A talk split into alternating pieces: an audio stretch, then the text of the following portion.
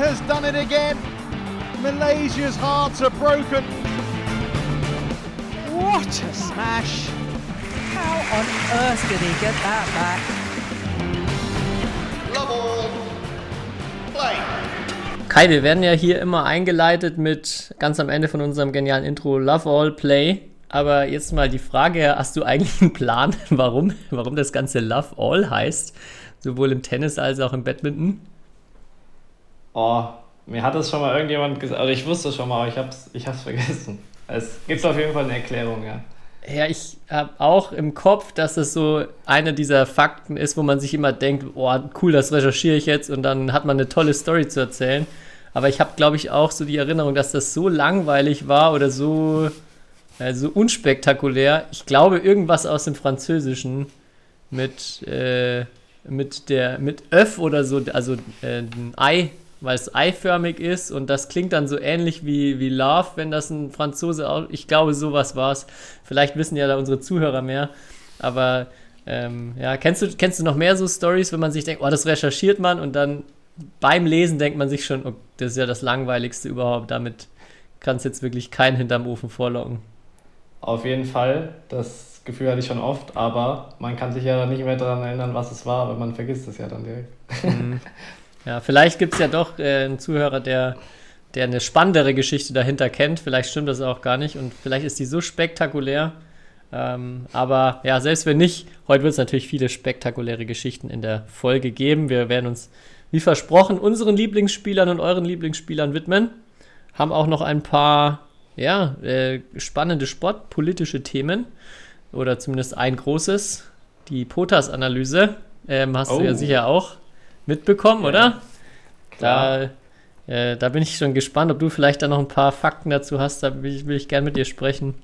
Ähm, ja, und, und sonst jetzt die Woche, bin heute schon ins Fettnäpfchen getreten, weil ich Kai gefragt habe, ob er jetzt dann schon in Finnland gelandet ist, am, in Vanta, äh, für den Sudermann Cup. Aber äh, ja, er hatte mir eigentlich erzählt, dass er nicht dabei ist. Von daher da nochmal ein, ein fettes Sorry, wenn ich da den Finger in die Wunde gelegt habe. Äh, Tobi, du, du bist nicht der Erste, der fragt, auf jeden Fall. Ich glaube, diese mhm. Frage wurde mir schon 8, 843 Mal in den letzten drei Tagen gestellt, ob ich, ob ich beim Suleiman Cup dabei bin. Und wenn, wenn nein, warum nicht? Aber okay, dann können wir jetzt hier mit unseren äh, Followern sagen, ihr braucht ihn nicht anschreiben, wenn ihr euch jetzt wundert, dass er nicht in den Aufstellungen dabei ist. Ähm, er wurde schon oft genug gefragt. Ja, willst du noch vielleicht nochmal für die Zuhörer und Zuhörerinnen erzählen, woran es liegt? Woran hattet ihr gelegen? ähm, ja, ich weiß nicht. Ich glaube, so Nominierungsentscheidungen oder so, das ist jetzt auch nicht immer unbedingt für die Öffentlichkeit, aber ja, grundsätzlich am Ende, ich wurde nicht nominiert und äh, da sozusagen die Bundestrainer haben sich für zwei andere Spieler entschieden. Das ist, glaube ich, die, die Kurzversion. Warst du schon mal in Finnland?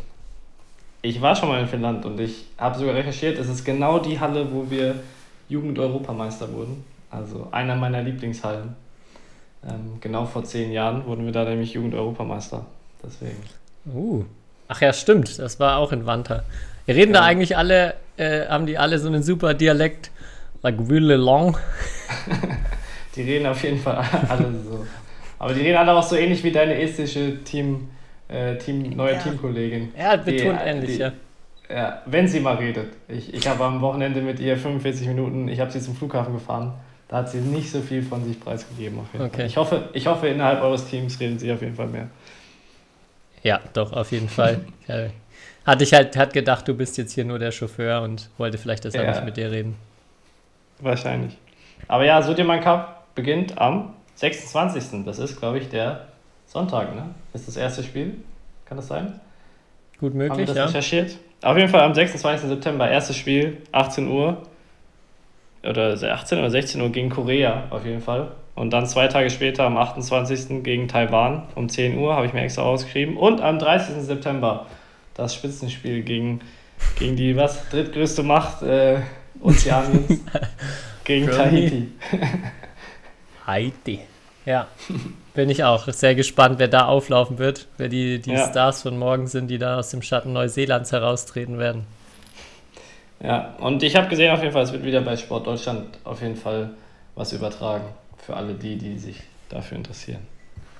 Und Ja, sehr, sehr Es gut. wird, glaube ich, ein sehr, sehr cooles E- Event. Also man soll sich das auf jeden Fall bei Sport Deutschland TV ein äh, paar Spiele anschauen. Vor allem, wenn die Deutschen spielen. Ja, und ähm, auch die Bundesligaspiele werden jetzt mittlerweile alle gestreamt, haben vielleicht ja, einige sind ja schon in, bei Sport Deutschland jetzt schon zu Hause nach den Bundesliga-Wochenenden und ja, freuen sich erneut auf die Kraft der Gemeinschaft durch die Gotha. der Geburtstag ist leider jetzt schon zu lang her, deshalb wird das scheinbar nicht mehr erwähnt, aber ja, sind auch noch mit dabei in der Werbung vor den Badminton-Übertragungen. Ja, Ja. ja. apropos, warte, warte, warte, apropos Bundesliga. Du hast dich ja leider vor unserem, unserem Bundesliga-Topspiel äh, sozusagen, da hast du dich gedrückt, aber du hast ja auch einen guten Grund. Ähm, aber ich muss dir eine Geschichte erzählen von dem Spiel. Ich weiß nicht, ob du es schon erzählt bekommen hast, aber es gab im letzten Herren-Einzel äh, eine sehr, sehr witzige Situation, die ich auch so noch nicht erlebt habe. Und zwar, da muss ich jetzt ein bisschen ausholen. Aber es hat auf jeden Fall unser Spanier Luis Enrique, Enrique Penalva ähm, gegen euren Bulgaren Ivan Rusev gespielt. Warte, jetzt Und muss ich ja mal fragen, hat er sich umtaufen lassen oder warum heißt er nicht Sepp?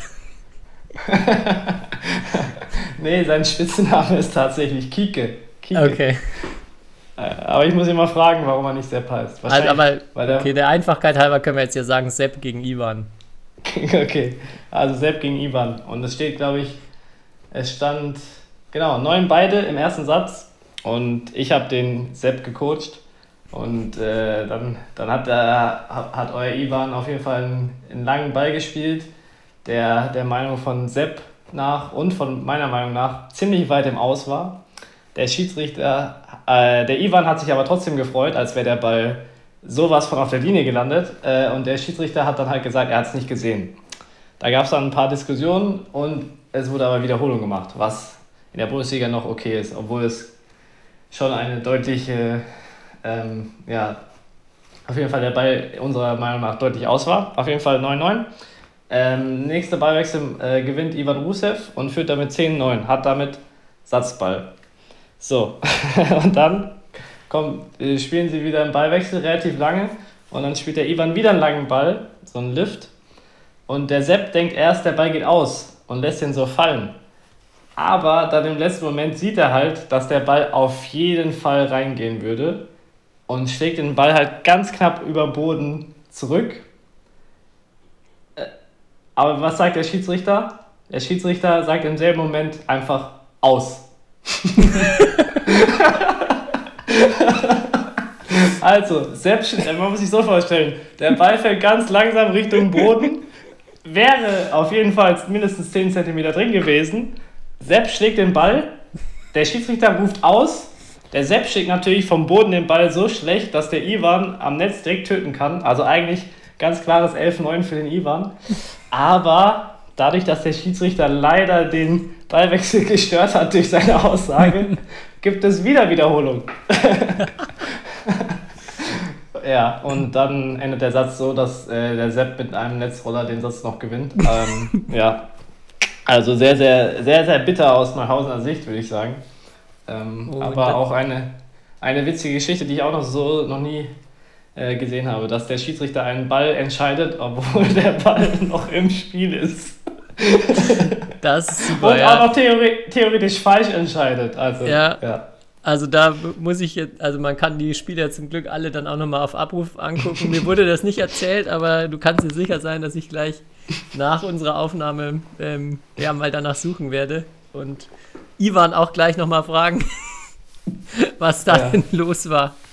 Wird er Ja, wahrscheinlich auch wenig begeistert gewesen sein. Nee, war nicht. Also, ja. Aber das, das wollte ich hier unbedingt noch loswerden. Das hast du leider, leider am Wochenende verpasst, live. Aber gut, jetzt, wenn, wenn, man, wenn man weiß, wie die Schiedsrichter auf eurer Seite sind, dann ist es natürlich nicht verwunderlich, dass ihr gerade die Tabelle anführt. Ja. Als äh, Aufsteiger sensationell jetzt ganz, ganz vorne.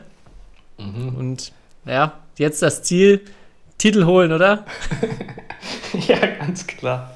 Ist ja auch total. Also, wir haben vier Spiele schon gemacht. Der TV Röf hat, glaube ich, erst eins. Ähm, ja, ist total aussagekräftig, die Tabelle natürlich. Also wenn wir jetzt nicht deutscher Meister werden, weiß ich auch nicht. Ja, also ihr müsst jetzt eigentlich nur noch verwalten halt vorne, ne? Das sollte einfach ja. hinten reinstellen und mauern. Ja. Ja, was mir bei unserem Spiel auch noch aufgefallen ist, also Neuhausen, Dortelweil, waren schon sehr viele Nationalitäten vertreten, ne? Da war schon ein, ein ganz, ganz wildes Potpourri an europäischen Nationen auf den Feldern unterwegs. Ja, das stimmt, in der Tat. Wurde nicht viel Deutsch geredet in den Mannschaften, glaube ich. nee, glaube ich auch nicht.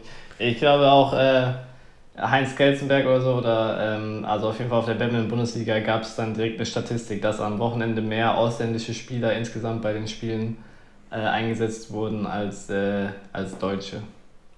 Ja, ich habe nur einen, einen Text gesehen, wo dann von traurigen 40 Zuschauern in Neuhausen gesprochen wurde.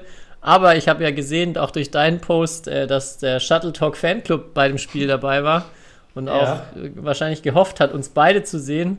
Und ja, dann am Ende natürlich krasser Vorteil für Dortelweil, weil dann warst nur du als Shuttle Talk-Mitglied da zum Anfeuern. Und die werden euch dann wahrscheinlich auch zum Sieg getragen haben, nehme ich an, oder? Neben den ja, Schiedsrichtern.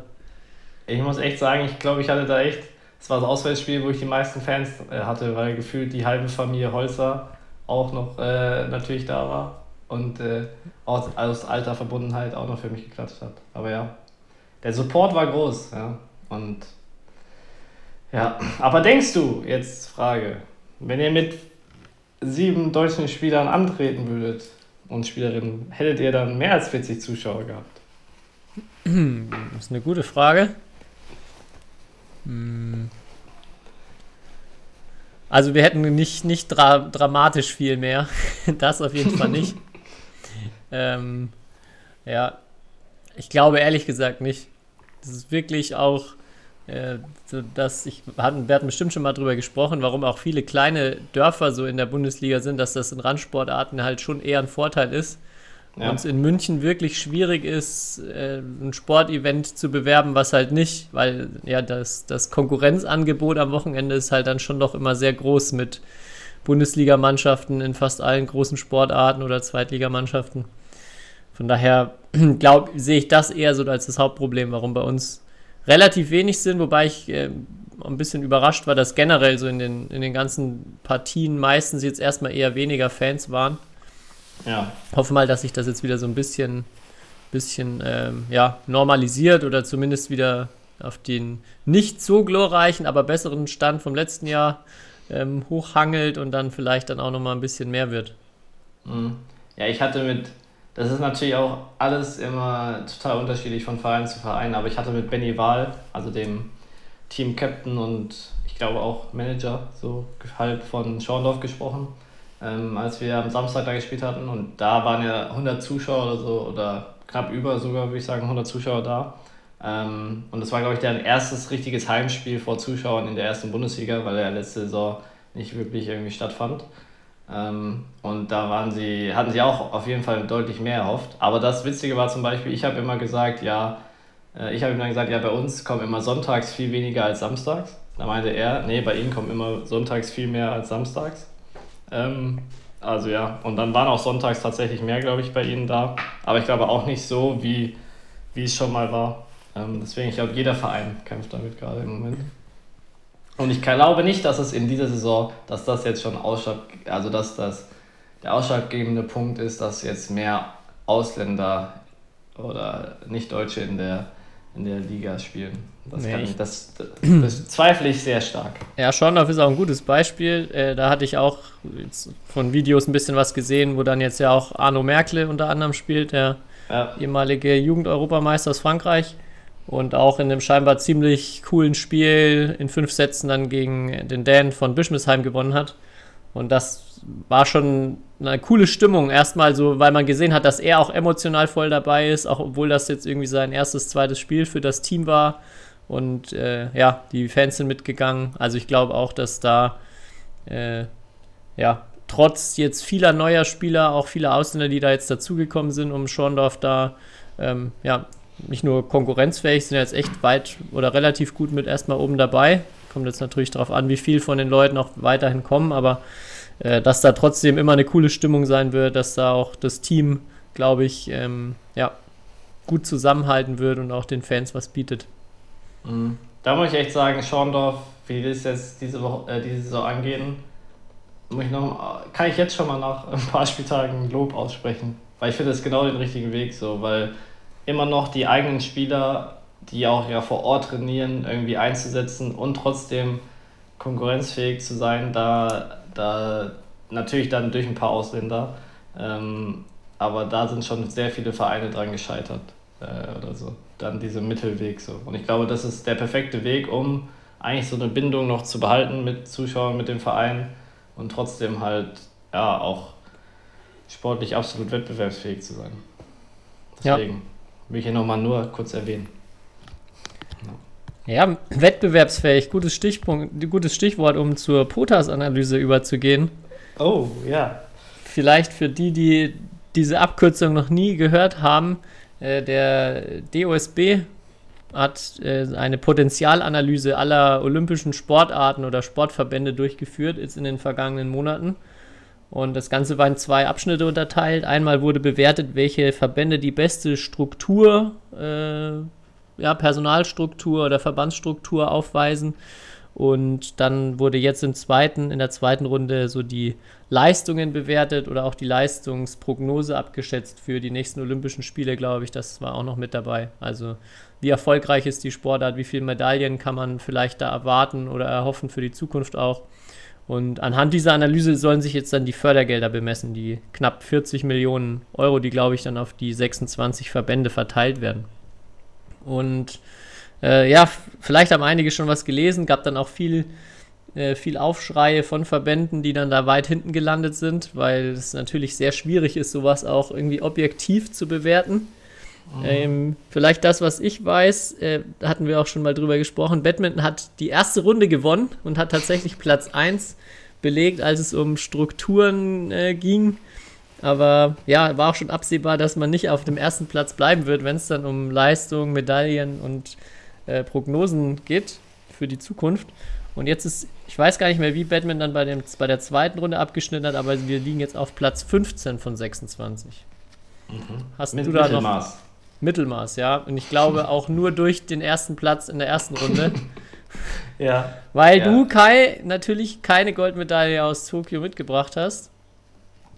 In der Tat, ich bin da natürlich auch, äh, also ehr ehrlich gemeint, als Spieler beteiligt an, an so einem Ergebnis dann irgendwie, äh, wenn auch vielleicht nur zum kleinen Teil, aber ja, ähm, wir haben darüber auch jetzt, wir hatten ja jetzt äh, so einen DBV Teambuilding-Lehrgang auch wieder die letzten drei Tage, da wurde uns das auch kurz vorgestellt äh, vorgestern.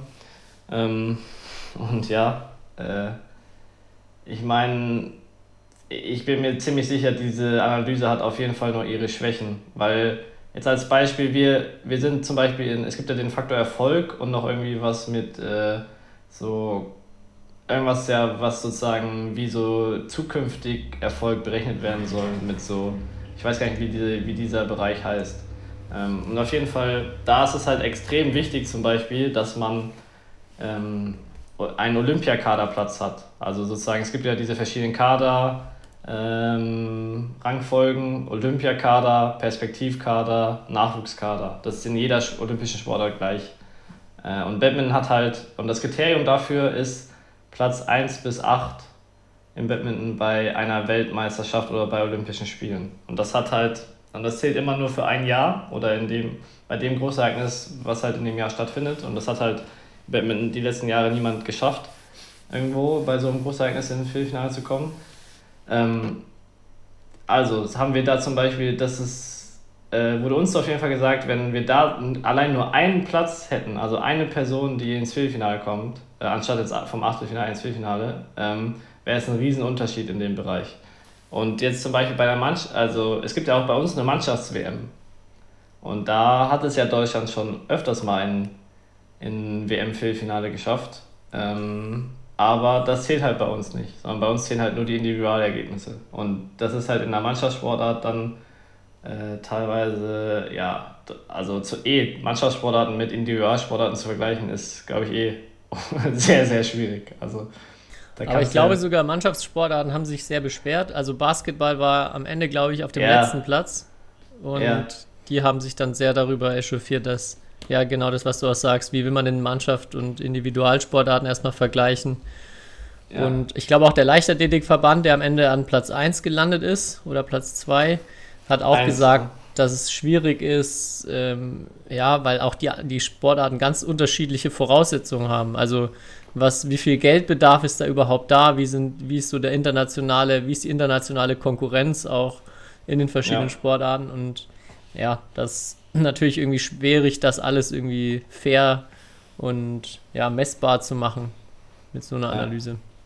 Ja, mich hat auf jeden Fall auch überrascht, dass Leichtathletik auf Platz 1 ist. Und da habe ich auch ein paar Artikel in Medien so gelesen, wo selbst so ehemalige, der ehemalige Cheftrainer von Leichtathletik hat, hat, war auch sehr überrascht, weil, keine Ahnung, auch in Tokio waren ja jetzt unsere Leichtathleten auch nicht so gut wie schon bei vorherigen Olympischen Spielen und solche Sachen. Ähm, aber ja, diese ganze Berechnung mm, ist natürlich irgendwie, ja, noch, also ist ja auch jetzt zum ersten Mal, steckt noch irgendwie in den Kinderschuhen. Aber ich bin gespannt, was es am Ende bedeutet. Und wir, also der Deutsche Badmintonverband weiß auch noch nicht, was das jetzt konkret bedeutet, ob wir, wenn wir auf Platz 15 sind. Ob das jetzt gut, schlecht ist, ob wir mehr Geld bekommen, weniger Geld bekommen, das ist, das, das steht alles noch gar nicht fest. Und Genau, ja, ist, das wollte ich fragen, ob du da was weißt, weil ich glaube, dass Batman bisher eine die, der Sportarten war, die am wenigsten bekommen hat. Ich glaube, mit einer knappen halben Million von diesem Topf. Ähm, ja, könnte man jetzt ja vielleicht hoffen, dass wenn man zumindest hier im Mittelfeld liegt, dass es nicht mehr einer der untersten Plätze bei der Förderung wird, aber ja, generell, das ist schon alles auch für einen Normalsterblichen schwierig, da jetzt was rauszulesen oder sehr komplex alles. Ja, ich denke, es ist schon wichtig irgendwie, dass halt Verbände zeigen müssen, dass sie gut aufgestellt sind und dass da natürlich auch gutes Arbeiten irgendwie belohnt werden muss. Ähm, boah, ja, aber andererseits glaube ich, ist es, also bis da wirklich ein System entsteht, was, äh, was gut vergleichen kann, ich glaube, das dauert noch ein paar Oly- olympische Zyklen, wenn, wenn das überhaupt funktionieren kann. Aber in England wird es ja ähnlich gemacht, deswegen das Eng, also in England war ja das äh, absolute Vorbild so, äh, dafür. Okay. Ja. Dann sind wir auch nicht so viel schlauer, außer dass Nein. wir einen hervorragenden 15. Platz belegen von 26 Verbänden, das nochmal herausheben. Wir, wir haben einige große Verbände hinter uns gelassen. Das stimmt, ja. Das stimmt. Ja, ich hatte noch was anderes mir aufgeschrieben, weil ich hatte heute ein Interview auch mit Badminton Europe, die eine Spielerausbildung Oh. für, äh, eine, eine Trainerausbildung für aktive Spieler machen wollen. Und deshalb ähm, ja mal bei Spielern, die jetzt Trainer sind, nachfragen, was, was würde da äh, ja, helfen als Spieler, wie sollte so eine Ausbildung ausschauen, wie flexibel ist man auch überhaupt, wie viel Online, wie viel Präsenz und so weiter. Und am Ende wurde dann abgefragt, wie man sein eigenes Wissen in verschiedenen Bereichen auf einer Skala von 1 bis 5 einstufen würde als Spieler. Und das würde mich jetzt bei dir richtig interessieren. Also die folgen, also die folgenden Bereiche, du sagst immer eine Zahl 1, gar kein Wissen, 5, viel Wissen. Technik. Okay. Ich wusste, dass das direkt am Anfang kommt. Oh Mann. Äh, Technik. Würde ich eher als meine, einen meiner schwächsten Bereiche, dann sage ich mal eine 2 bis 3. Also Wissen, ne? Geht nicht darum, ob Ja, du es ja. kannst, sondern das Wissen. Nee, nee, ja, ja, Mhm. auch das Wissen darüber. Ja, okay. Taktik. Taktik. Hm. Eher eine 4. Mhm. Athletiktraining. Athlet. Also Physis. Auch eine 4. Oh, jetzt kommt, jetzt kommt der 5. Ernährung. Ja, eine 6 auf jeden Fall. Werde jetzt gleich gefragt, ob du die Kurse dazu leiten darfst. Ja. Äh, äh, wenn da auch noch eine Kategorie kommt mit ähm, Athletik-Hilfsmitteln, da habe ich auf jeden Fall eine 10. Kannst du die alle ausstatten mit deinem Zeug, ja. Die wird dann bei dir durchgeführt, die Fortbildung. Ja. Äh, mentale Fähigkeiten und oder Schrägstrich Sportpsychologie. Boah. Will ich auch eine, ungefähr eine 4 sagen. Und Didaktik und Pädagogik. Oh. Da habe ich ja, wenn dann nur so Erfahrung aus meinem eigenen Erleben. dann würde ich eher schon sagen zwei bis drei. Okay. Also was, wär was denkst du, wenn du jetzt eine Trainerausbildung machen würdest, was würdest du dir da wünschen? Ähm, ich glaube, dass das ist erstmal spannend, weil ich glaube, jeder Spieler ist da, also so unterschiedlich wie die Spieler sind, sind da wahrscheinlich auch äh, unterschiedlich die Wünsche der, der Spieler, was sie sich von der Trainerausbildung erwarten.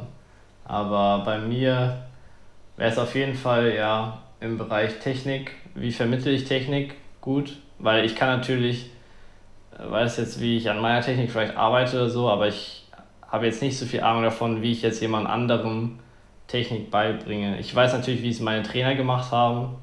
Ähm, ja, aber so richtiges, fundiertes Wissen habe ich da jetzt in dem Bereich nicht. Und, genau, und genauso in diesem, ja, in diesem pädagogischen, ich meine, da hat man viel Erfahrung, man sieht ja auch, wie mit, wie mit uns Spielern umgegangen wird und so weiter. Ähm, aber da habe ich jetzt auch kein, kann man, kein irgendwie so Wissenswissen. So wie, wie, es, wie es im Idealfall ablaufen sollte. So. Ja, die Frage ist auch immer, wie, ob, wie bewusst auch das ist, was gemacht wird. Genau, ja. Ja, ja ich, äh, fand ich echt spannend, da nochmal drüber nachzudenken. Dann kam auch, auch bei der Frage, so welchen, welchen Skill, welche Fähigkeit von einem sehr guten Trainer, den man mal hatte, würde man sich wünschen oder ja. den würde man jetzt herausheben in Bezug auf, das kann ich als Spieler irgendwie noch nicht. Und da habe ich auch so dieses Technik vermitteln beziehungsweise dieses Technik sehen ähm, genannt, dass man als Spieler schon oft erkennt, wenn was nicht gut ist, aber halt nicht weiß, was nicht gut ist und auch erst recht nicht weiß, was sage ich jetzt dem Spieler oder der Spielerin, damit äh, sie daran arbeitet. Was sind so die richtigen Hinweise und Cues, die ich da jetzt gebe? Und ja, das glaube ich äh, mit eins der der, der essentiellsten Dinge, so die man als Spieler meistens, aus meiner Erfahrung, echt nicht gut kann oder nicht, nicht durch seine eigene Karriere so richtig gut kann. Weil man halt oft dann noch so die eigene Erfahrung hat, wie hat man das jetzt vielleicht beigebracht bekommen, welche Übungen, welche Tipps hat man gekriegt, aber man als ja. Coach dann recht schnell merkt, dass das bei vielen halt nicht funktioniert. Oder man auf ganz viele verschiedene Fehlerbilder oder ja, Dinge stößt bei Spielern. Ja, aber da würde ich ja auch sagen, es ist so unterschiedlich, in welchem Bereich man am Ende landet oder landen will. Wenn du zehnjährigen Batman beibringen willst, brauchst du ganz andere Fähigkeiten und musst du das vielleicht nochmal auch mehr lernen, als wenn du jetzt so eine, sagen wir mal, Nationalmannschaftsgruppe trainierst. Ähm, ja. Da kommt es vielleicht eher auf dann zum Beispiel so, wie gehe ich mit den Spielern um, mentale, taktische Sachen.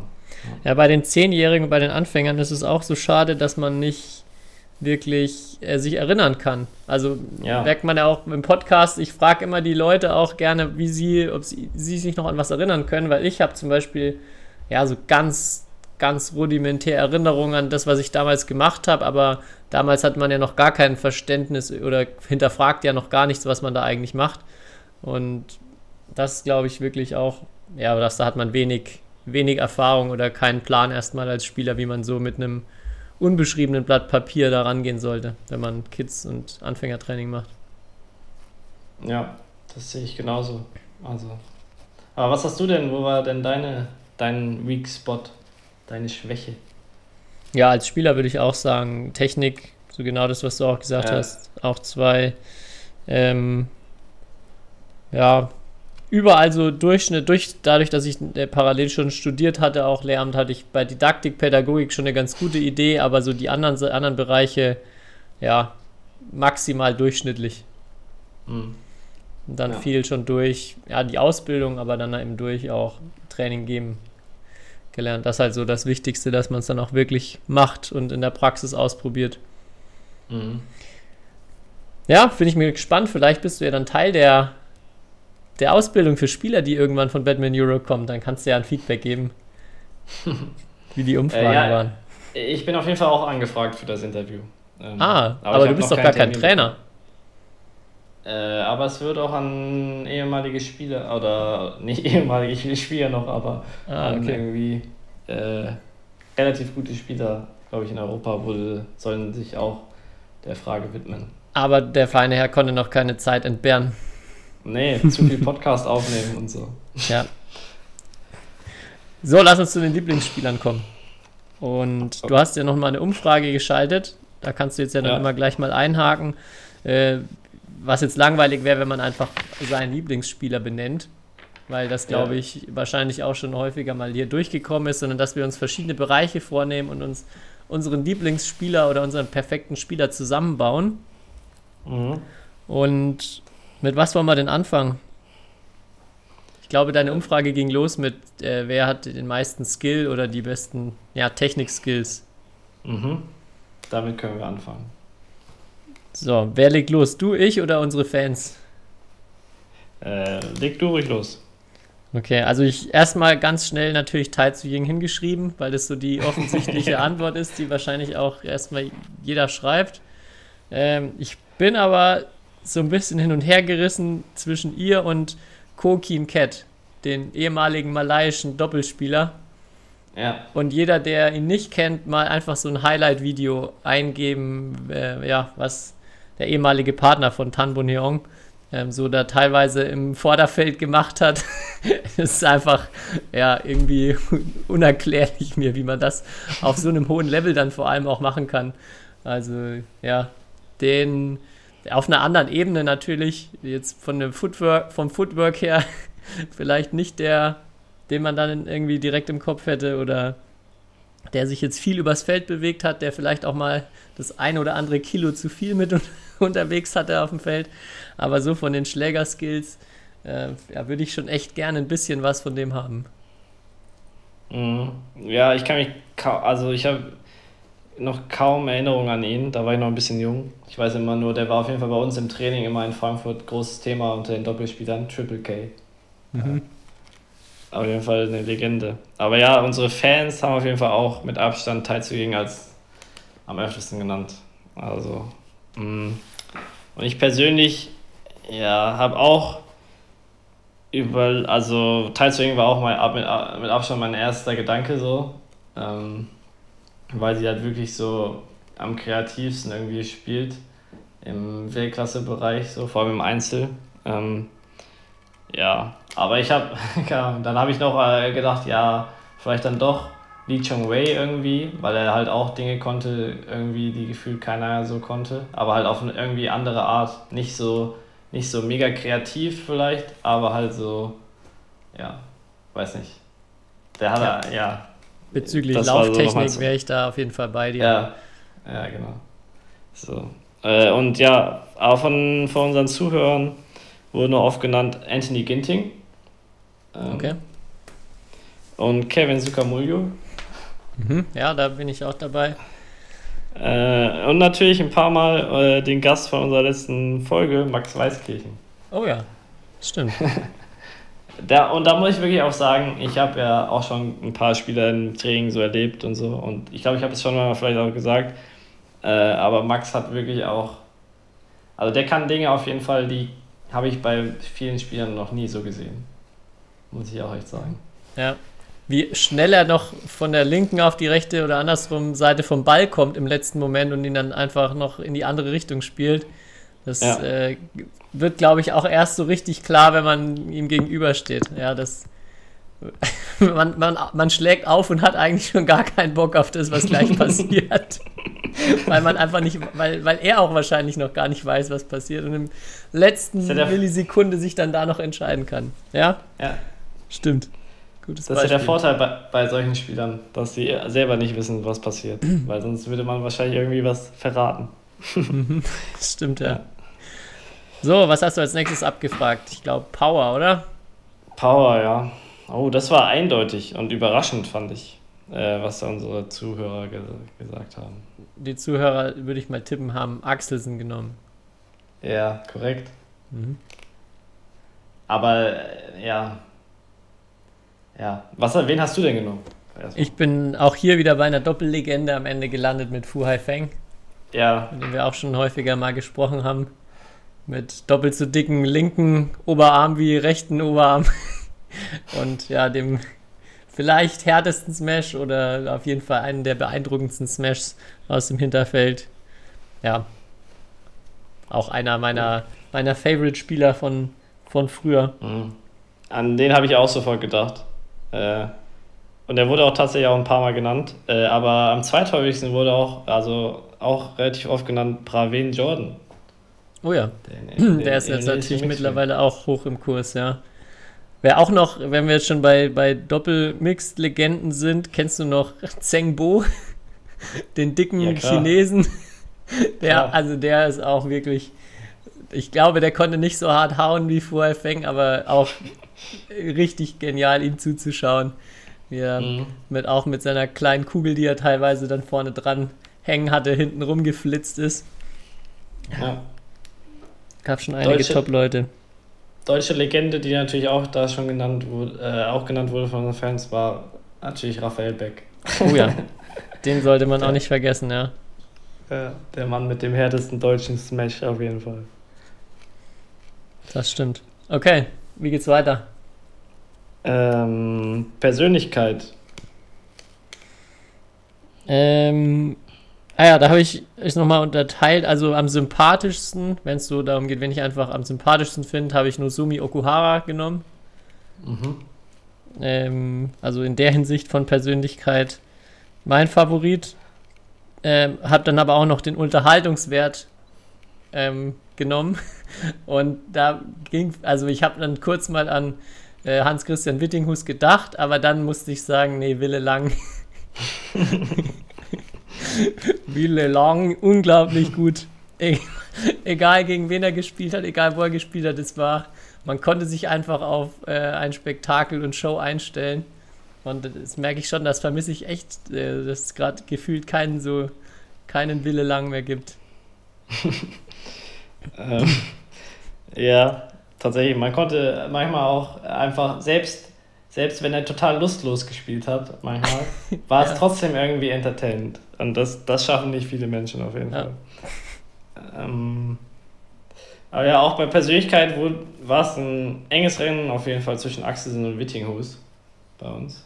So, ich glaube, Axelsen halt natürlich durch seinen äh, ja, durch seinen irgendwie professionell, also Professional, Professionalität und ja, so die Herangehensweise an den Sport und natürlich auch irgendwie, ähm, ich glaube, oft wird genannt, dass er auch ein echt fairer Sportsmann ist, so. Ähm, ja, und Wittinghus, glaube ich, ist auch einfach durch seine Art sympathisch, äh, wie er spielt. Antonsen natürlich wurde auch genannt. Ich glaube, das, das haben wir ja schon mal thema- thematisiert, so, dass Mhm. die beiden so ähm, ein bisschen gegensätzlich sind. Ähm, und eigentlich nur europäische Spieler, außer Chen Long. Der wurde auch genannt. Als Persönlichkeit. Und da muss ich echt sagen, ich habe ja schon mal gesagt, dass ich äh, Chen, absoluter Chen Long-Fan bin, von seiner Art und so. Ähm, und ich zwar mich nie mit ihm werde unterhalten können oder so, aber ich finde, er wirkt einfach mega sympathisch. Ja, also unsere, muss man auch sagen, auch hätte ich irgendwie erst gar nicht dran gedacht, aber ist auch eine sehr gute, sehr gute Antwort. Unsere Fans haben wirklich Ahnung. Die, Ja, ohne dass wir Ja. jetzt auch wirklich persönlich viel über die sagen können, aber ja, also Bezug auf Professionalität, glaube ich, sind das äh, sehr gute Kandidaten, die da genannt wurden. Ja, aber was mir aufgefallen ist, es wurden natürlich mehr Männer als Frauen genannt. Also so, weil ich zum Beispiel bei Persönlichkeit, was ist jetzt der äh, Unterschied zu zum Beispiel bei Professionalität und, und so weiter zwischen Axelsen und Carolina Marin jetzt als Beispiel? Und erfolgsmäßig, natürlich ist Axelsen jetzt Olympiasieger, aber äh, Marin ist, wenn man es ja überträgt, nochmal deutlich erfolgreicher als er gewesen bisher Ja, in ihrer Karriere. Die kann man, glaube ich, in dem Bereich auch auf jeden Fall guten Gewissens mit aufführen, ja. Ja, und in dem Entertainment-Bereich mh, war natürlich, ja, Will Lang wurde auch genannt von ein paar Fans. Also gibt, gibt auch welche, die ihn wahrscheinlich auch schon mal spielen haben sehen. Ich glaube, wenn man halt Will Lang einmal hat spielen sehen, dann kann man ihn nicht vergessen, so ungefähr. Ich glaube, es, das Problem war einfach, es haben zu wenig Leute ihn aus Deutschland zumindest vielleicht spielen sehen bei Turnieren. Ja, wir haben ja, glaube ich, schon mal ein paar Stories erzählt. Ich bin mir jetzt auch gar nicht mehr sicher, was wir schon erzählt haben und was nicht. Ich bin mir ziemlich sicher, dass wir auf die äh, BWF Unlimited Folge mit ihm hingewiesen haben. Da gibt Ja. es einige Knaller. Aber was ich auch, ich weiß nicht, ich glaube, das habe ich noch nicht erzählt, dass ich auch sehr schön fand, wo er bei irgendeinem Turnier gegen einen dänischen jungen Spieler gespielt hat und irgendwie ganz knapp, ich weiß nicht, gewonnen oder verloren. und dann beim nächsten Turnier direkt wieder erste Runde gegen ihn spielen muss. Und dann äh, Lukas Schmidt äh, hat er damals erzählt, er hat ihn angeschrieben oder mit ihm gesprochen, so, so ja, funny that you have to play him again. Äh, äh und seine Antwort war nur, ja, not so funny for him, because I plan to practice this time. und, und, dann hat er auch zweimal zu zehn oder so gewonnen. Aber solche Aussagen dann auch passen da wirklich sehr gut, äh, sehr gut zu ja, seiner Persönlichkeit, wie er sich da immer gegeben hat. Ja, auf jeden Fall. Und ja, Entertainment-Bereich natürlich muss, braucht auf jeden Fall Anders Garo Rasmussen eine Erwähnung. Uh, das, ja. Der, ist, der ist ja auch schon oft erwähnt worden hier in dem Podcast. Ähm, und ja, Hans-Christian Wutinghus natürlich auch. Wenn es an den Siegesjubel geht, dann ist äh, der Award ganz klar an äh, Anders Garo Rasmussen, ja. glaube ich, vergeben, ja. Ja, aber das reine Spiel ist bei ihm nicht so entertaining. Ja, muss ich leider sagen. Da gibt es keine, keine Mondclears, keine finnischen Mondclears zu bestaunen. Nein. Ja, ich glaube auch tatsächlich, wenn es jetzt, wenn wir noch auf einzelne Schläge eingegangen wären, wer den besten Clear der Welt hat, würde ich glaube ich auch Wille Lang nehmen. besten Clear unter die Decke auf jeden Fall. Der ja. konnte wirklich auch die höchste Halle ausnutzen und so spielen, dass er am Ende genau hinten auf der Linie runterfällt. Das ist faszinierend auch gewesen. Okay. Der hätte aber auf jeden Fall Probleme in der Wipperfelder Halle zu spielen. Die bei einer, die irgendwie 5,50 Meter hoch ist. Okay. Gefühlt. aber ja. Was hatten ja. wir noch? Gab es noch was? Äh, nee, sonst habe ich noch nichts gefragt. Hast ja. du noch irgendwie einen Bereich? Ja, ich habe ja noch einige Bereiche rausgeschrieben. Okay. Ich hab, ähm, Dann leg mal los. Können wir ja noch kurz diskutieren. Eins ist es, glaube ich, ziemlicher No-Brainer mit der Rückhand dass man die von Taufik Hidayat nimmt. Ja. Weiß nicht, da gibt es, glaube ich, wahrscheinlich zwei Meinungen. Ähm, Athletik. So generell schnell, schnell bewegen. Mm, ich weiß nicht, ob er der athletischste Spieler als, äh, jetzt aller Zeiten ist oder so, aber ich, ich, hätte, ich hätte gerne zumindest die Athletik von Markus Ellis. Mhm. Damit wäre ich schon sehr zufrieden. Vor allem, weil er, er ist ein Euro, also ich würde sagen, sein ja, er ist auch Europäer, seinen Spielstil könnte man eher mit meinem vergleichen, als jetzt vielleicht irgendwie ein asiatischer Spieler, der, der zweimal Oberschenkel mit einer Breite von, äh, Durchmesser von einem Meter hat. ja, stimmt, das ist auch eine gute Wahl. Der ist wirklich auch sehr fix, ja. Ich habe äh, die auch langweilige Antwort hier jetzt Zheng Wei genommen, der mhm. auch da absoluter Freak ist, irgendwie bezüglich Athletik und Sprungkraft, Richtungswechsel, aber auch äh, Kevin Sukamuljo finde ich auch, also jetzt nicht Athlet, also nicht Athletik in dem Sinn, aber auch wie schnell er teilweise von rechts nach links auch sich auf dem Feld bewegen kann, muss man sich mal angucken. Teilweise, wenn er dann irgendwie aus dem Feld rausläuft bei irgendeiner Aktion und dann am einmal steht er schon wieder auf der anderen Seite drüben am Feld. Ja, aber so generell auch mit vor allem viel Power, kann auch notfalls 20 Mal irgendwie hinten links, rechts hochsteigen, ist Zheng Wei schon auch recht beeindruckend. Ähm, ja, ich habe noch als letzten drei Punkte äh, Doppelabwehr, Taktik und Mixdame. So okay. Mixdame, Netzskills. Hast du, hast du deine Mixdame im Kopf? Boah. Vor allem die, die am Netz am besten ist. Boah. Schwer. Kann ich ja mal, ähm, kann ich ja mal vorlegen schon. Da habe ich Liliana Natz hier. Ja, an die habe ich jetzt auch gedacht. Weil da, was mich da auch so beeindruckt hat, nicht, dass ich sie gegen sie gespielt habe, aber die Erzählung gehört habe, dass die Leute, die gegen sie gespielt haben, so berichtet haben, dass, ja, wenn der Ball ein bisschen zu langsam zu ihr hinkam, hat sie einfach immer Netzroller gespielt. also, dass sie da wirklich, wenn's, wenn's, wenn sie ein bisschen näher am Netz dran war und den Ball, Ball auf dem Schläger, dann hat sie halt einfach immer Netzroller gespielt. Und ja, auch, hatten schon mal drüber gesprochen, so ihre Ergebnisse, auch die sie hatte, auch obwohl sie jetzt nicht die athletischste ähm, bei Weitem ist, verglichen auch mit den anderen Damen, die da gegenüberstehen. Ähm, ja, unfassbar erfolgreich, unfassbare Skills am Netz. Ja. Mhm. Echt eine gute Wahl auf jeden Fall. Sehr gute Wahl. Aber dann, dann steig doch du noch bei Taktik mit ein. Wer ist der größte Taktikfuchs aus deiner Sicht? Boah. Der größte Taktikfuchs.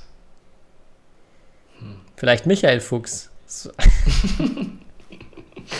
Ja, hatte ich die gar nicht, war jetzt Ich- gar nicht absichtlich, aber das äh, würde ich auch gar nicht sagen, äh, ist gar nicht so weit hergeholt. Hatten wir auch schon mal drüber gesprochen.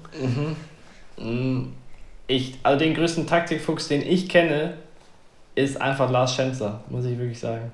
Und der hat mich ja bei der deutschen Meisterschaft äh, dankenswerterweise auch gecoacht äh, in den, bis zum Finale. Und ich muss wirklich sagen, der, Ju- also der Junge ist wirklich smart, also extrem äh, smart. Wirklich. Also und ähm, nicht so, nicht so ähm, Pep Guardiola mäßig so, dass er dir äh, irgendwie 18.000 Analysen sagt und hier du musst das machen und dann das und dann das, sondern einfach simpel, aber effektiv. Und das ist, äh, also da war ich nochmal auch im Nachhinein so, oder schon währenddessen ähm, extrem, extrem dankbar und extrem beeindruckt nochmal und habe das nochmal so auch richtig realisiert, wie, wie schlau also Lars Schenzer wirklich ist. Muss ich echt nochmal, also muss ich hier wirklich betonen. Ja, das ist auch immer die beeindruckende Fähigkeit, wenn man es beim Coachen halt auch so praktikabel rüberbringen kann. Also, Ja. dass es wirklich auch umsetzbar ist, was man da sagt. Ja, cool. Das ist auch eine gute Ähm, Antwort. Aber eigentlich der zweite Spieler, und den habe ich heute nochmal, ich muss ja den jungen Spielern oder Spielerinnen im DBV jetzt manchmal erklären, wie gut Max Schwenger früher war. Äh, äh, weil sie ja gar nicht wissen, wie gut er war. Musste ich heute auch wieder ähm, ähm, und ja sagen, dass es einer der größten Verluste für den deutschen Badmintonverband war. Ähm, ja, und auf jeden Fall Max Schwenger auch, ich weiß nicht, extrem schlauer Spieler, würde ich sagen. Und bei den anderen weiß ich nicht, ob sie halt einfach. Also ich finde es bei den anderen schwer, jetzt bei internationalen Spielern schwer zu sagen, weil ich die zu, da kenne ich sie zu wenig. So. Ja. Ich habe immer, ich finde, bei Taktik ist dann auch immer so diese Unterscheidung, wer hat so den besseren Gameplan oder wer kann sich so eine, eine, eine gute Taktik generell zurechtlegen oder auch dann nach einem Ballwechsel irgendwie nochmal umswitchen. Aber auch wer ist taktisch in dem Ballwechsel gut. Also wer trifft einfach so viel richtige Entscheidungen, wer steht irgendwie immer richtig, wer spielt dann in der richtigen Situation den, den bestmöglichen Ball. Und in dem, dem Kontext habe ich jetzt, damit er dann auch einmal dabei ist, zumindest Lindan noch genommen. ich ich wollte es gerade sagen, warum wird bei keiner Kategorie eigentlich der beste Spieler aller Zeiten genannt? Ja, und Also, er- auch, auch von unseren Hörern nicht, ne? Das Ja. ist schon komisch. Ja. Ja. Gut, aber die, die wir genan, genommen haben, sind auch, auch nicht so die. Vielleicht, wenn wir jetzt mentale Fähigkeiten, da hätte bestimmt der ein oder andere, glaube ich, Lindan genommen. Ja. Ähm, aber ja, bei dem, das finde ich, also bei den vielen Sachen, die Lindan unfassbar gut konnte oder kann, ist so dieses ja, Antizipieren, Spiel lesen und einfach den richtigen Schlag spielen. Ähm, das, was ich, glaube ich, tatsächlich, am beeindruckendsten fand, vor allem so über die ganze Karriere hinweg. Mhm. Ja, in der Tat. Sonst wäre er, glaube ich, auch nicht so gut gewesen, wie er geworden ist. Oder vielleicht Aber hat er auch einfach nur Glück gehabt. ja. Oder so. Na, nur Glück, jedes Mal. Der hat einfach irgendwas gespielt und es hat halt zufällig dann gepasst. Doppelabwehr Kann steht noch sein. aus. Ja. Bist du da in der? Doppelszene? Ich habe, ich hatte erst Jutta Watanabe drin stehen, aber habe dann äh, auf Lyon Day gewechselt. Oh, ich wollte Leon Day sagen. Ich wollte auch, ich, mir ist Leon Day auch eigentlich bei Athletik, also zumindest der Leon Day so mit 2021, muss ich schon sagen, also da, wo er als Olympiasieger Mixed wurde, war auch schon irgendwie eine Maschine. Und allgemein koreanischer Spielstil ist eh immer spektakulär, weil es immer hart, hart, hart, hart, hart ist. Ja, ja auch sein Deswegen, damaliger Partner Chung Ji Sung, der Ja. nicht einen Meter Oberschenkel, sondern einen Meter Wadenumfang ungefähr hatte, der war auch Wahnsinn. Und da gibt es, glaube ich, auch ein Spiel, äh, vielleicht findet man das auch noch auf YouTube, zwischen Lee Yong-dae und Chung Ji Sung gegen äh, Cooking Cat, den ich vorhin genannt habe, und Tan Bo Neong. Äh, French Open oder sowas war das, glaube ich, mal irgendwann. Das kann man sich gern mal, wenn man irgendwie ein bisschen Zeit hat und Bock auf ein geiles Doppel, auf jeden Fall mal in voller Länge anschauen. mhm. Ja, waren schon gute Doppelzeiten damals. Da war schon, da war schon viel geboten. Ja, das stimmt. Die guten alten Zeiten. Aber ja, D und D auf jeden Fall Dreifach wäre beste wahrscheinlich der Welt, ne? Gut möglich, ja. Ja. Okay. Ich glaube, so kann man, kann man einen Haken hinter Lieblingsspieler setzen und Ja. uns dann Richtung M oder dem M widmen in der nächsten Folge. Okay. Ich habe schon, Ich habe aber vielleicht noch, auch ein bisschen warte. anzuteasern, ich habe da schon, ich habe eine super Idee äh, für M und wird vielleicht vor allem äh, den Spielern, die taktisch noch nicht so versiert sind, eine ganz neue Welt eröffnen. Also auf jeden Fall einschalten beim nächsten Mal, wenn es ums M geht. Okay, ich bin gespannt. Aber ich habe ich hab noch was, äh, was eigentlich ganz gut passt. Und zwar, ich habe mir überlegt, am Wochenende ist ja auch, äh, Sonntag ist ja nicht nur Deutschland gegen Südkorea, sondern es ist auch Bundestagswahl, Tobi. Und es gibt ja, ich weiß nicht, es gab ja, wir haben, wir sind ja kein politischer Podcast, aber ich habe mir gedacht, wir machen, sollten vielleicht doch ein kleines Spiel machen. Und zwar, ähm, es gibt ja die drei Spitzenkandidaten oder, und, oder beziehungsweise zwei Spitzenkandidaten und eine Spitzenkandidatin. Äh, und meine Frage jetzt an dich: Wer von den dreien wäre denn der beste oder ist der beste Badmintonspieler? Beziehungsweise, wenn sie alle drei nicht in einem TV-Triell antreten, sondern in einem Badminton-Triell.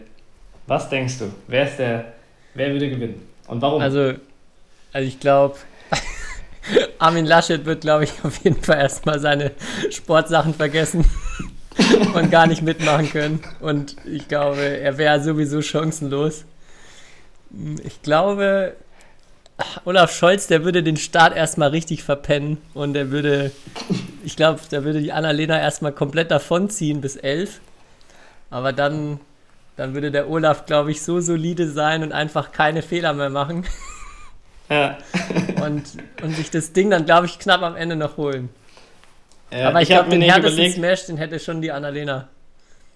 Ja, die auf jeden Fall. Also ich habe mir, ich habe mir das nämlich so überlegt, ähm, Annalena Baerbock, ich habe überlegt, was für ein Spielertyp die denn wäre, wenn sie Badmintonspielerin wäre. Äh, Die ist ja auch, äh, ähm, war ja auch mal Leistungssportlerin, ich glaube Trampolinspringen oder so, hat die mal gemacht.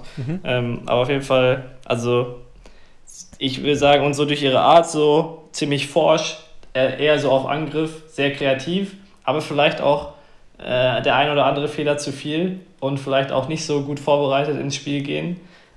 da habe ich jetzt auch so ein, da habe ich, hab ich so gesagt, okay, das ist vielleicht auch so der, äh, der Typ Max Weißkirchen so, also sehr kreativ ähm, und forsch. Auf jeden Fall so in diese Richtung. Und bei Olaf Scholz habe ich mir gedacht, das ist auf jeden Fall, entweder ist es Chen Long zu seinen besten Zeiten, einfach den Ball stundenlang rüberspielen, bis halt der Gegner nicht mehr kann. Oder es ist so ein klassischer koreanischer Herren-Einzelspieler, so Wan Ho-So. Es gibt, keinen, es gibt keinen harten Smash, aber der Smash kommt immer Richtung Linie äh, und einfach ohne Fehler. Ja. Das habe ich mir in- Einfach überlegt. effektiv, ja. Genau. Ja, und bei Armin Laschet ist mir kein Spielertyp eingefallen. Ehrlich gesagt. Ja, wie gesagt. ich Also glaub- vielleicht, vielleicht, wenn ihr da draußen äh, wisst, welcher Spielertyp Armin Laschet wäre in Badminton äh, oder welcher Spieler er wäre, bitte schreibt es mir. Dann löse ich das in der nächsten Folge auf. Das ist auf jeden Fall eine sehr gute, sehr gute Frage, ja. Ja, oder Scholz oder Baerbock, wenn ihr da irgendwie bessere Ideen habt. Vielleicht gibt es ja. auch noch ein paar richtig Kreative, die so Badminton-Wahlplakate machen können, die dann noch so ein bisschen Photoshoppen und uns dann zuschicken mit einem richtig coolen Wahlslogan für die drei. Ähm, Ja. ja. Aber sehr guter Punkt. Das hat mir, es hat mir gut gefallen, Kai. Natürlich, ähm, auch wenn wir nicht politisch sind, äh, geht natürlich alle wählen am Sonntag. Nicht vergessen. Und ja, hat mir Spaß gemacht. Zu später Stunde, Kai. Ähm, Ja, Dir noch einen schönen Abend, euch allen eine schöne Woche. Bleibt gesund und ja, ach so, ja, Kai, du hast ja noch dein letztes Wort. Ja, ich habe es sogar vorbereitet diesmal. Ausnahmsweise. Und zwar, ich muss noch, ich habe eine Nachricht bekommen, weil wir ja die letzte Folge öfters über Parabadminton gesprochen haben. Und äh, es gibt in NRW seit einem Jahr jetzt knapp, glaube ich, oder ein bisschen länger schon, äh, einen echten Talentscout im Parasport. Und äh, ja, es gibt auf jeden Fall in NRW zumindest Schnuppertage etc. und so. Und da ähm, die Person heißt auf jeden Fall, oder der Talentscout ist Lina Neumauer, ja. Und das kann man auf jeden Fall mal, oder wenn ihr da irgendwelche Informationen braucht oder wenn es da irgendwelche Schnuppertage gibt, habe ich auf jeden Fall versprochen, dass wir das mal hier äh, ankündigen, weil wir diesen Bereich ja weiter auch pushen wollen damit. Ich weiß nicht, ob Paralympics in Potas Analyse auch äh, mit reinzählt, äh, aber äh, damit wir die nächsten Jahre auch bei den Paralympics Medaillen holen. Und ja, deswegen ähm, wurde ich darauf aufmerksam gemacht und äh, fand ich auf jeden Fall erwähnenswert. Und noch schöne Grüße an den Shuttle Talk Fanclub in Neuhausen oder aus Neuhausen, die extra, muss man erzählen, extra im Hotel übernachtet haben, um dann mein dürftiges Spiel zu sehen. Stimmt, über deine Performance haben wir ja gar nicht geredet, aber Ja, gut, gut vielleicht, so. vielleicht dann beim nächsten Tabellenführer, sag ich nur. Tabellenführer. Tabellenführer. ein, ein 6 zu Schäfer. ja, genau. Okay, also schaut zu dem Mann Cup äh, und geht wählen und ja, Nicht die AfD, Hausaufgabe. aber sonst wählen. Hausaufgabe bis nächste Woche. Armin Laschet, äh, Einspielertyp.